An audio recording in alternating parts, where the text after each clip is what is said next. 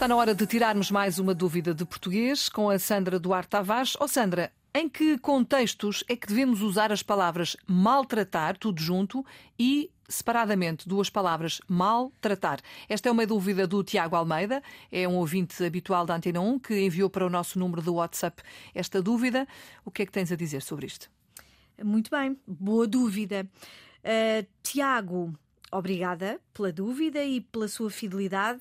Devo dizer-lhe que só existe em português o verbo maltratar escrito aglutinadamente não existe a outra, não existe o verbo maltratar escrito separadamente.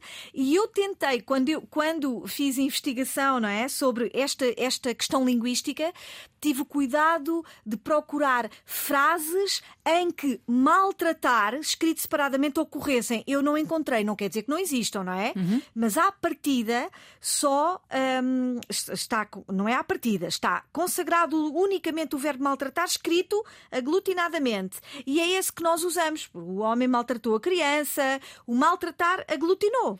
Estou, aglutinou. estou aqui a lembrar-me, por exemplo, que não tem nada a ver, mas é fez-me lembrar, não sei porquê, a história da malformação e da má formação, Olha. que é, é uma questão que, que surge muito, muito também muito no bom. dia a dia. Sim, sim. Quando, por exemplo, há uma criança que, que nasce ou que, que é ainda sim, na barriga da, da, mãe que é boa. detectada com malformações ou má formações? Boa dúvida, Filomena, sim.